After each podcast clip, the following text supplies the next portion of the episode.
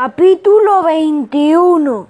En los dos años que llevo como árbitro suplente, nunca me habían llamado ni una vez. Y ahora dos semanas seguidas. ¿Qué le estáis haciendo a los árbitros? El árbitro suplente era el mismo de la semana anterior, Rubén Gordillo, el empollón. Hoy también estabas estudiando, pregunté yo. Hombre, listillo, dijo. Pues para tu información te diré que sí. Estamos en época de exámenes en la universidad y estoy preparando el final del curso. Pero bueno, aquí estoy. ¿Estamos todos listos para reanudar el partido? Yo no, dije.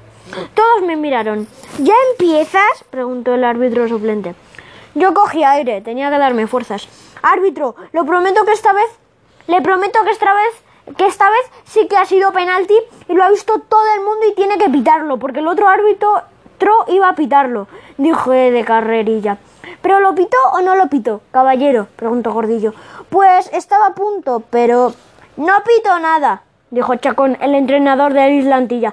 Pero iba a pitarlo, insistí. Todos empezaron a discutir otra vez. Alicia dijo que se había oído el silbato y los de Islantilla, como es normal, decían que no. Ya está, se acabó la discusión. Vote neutral, sentenció el árbitro suplente. A ver, caballeros, un poco de espacio. ¿Pero qué dices, hombre? Si cuando, si cuando se desmayó tenía el brazo estirado hacia el punto de penalti. ¡Qué disparate! protestó Felipe.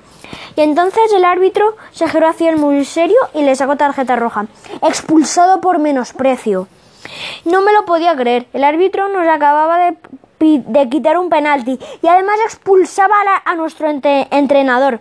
Alicia se llevó las manos a la cabeza. ¿Pero qué está haciendo? protestó ella.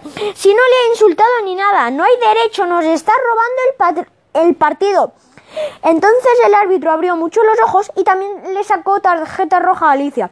Los padres de la Islandilla lo celebraron.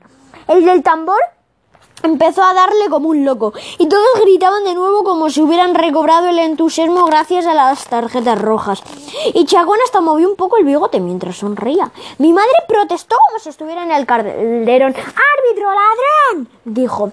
Juana, por favor, dijo mi padre. Y luego él se levantó también. ¡Árbitro, ladrón! dijo él. Mi madre le miró con los ojos muy abiertos y él se encogió de hombros dijo mi padre. Además, yo lo he dicho más bajito, sin ánimo de insultar.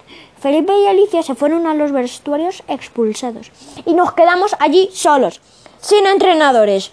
A partir de ese momento, todo fue un desastre.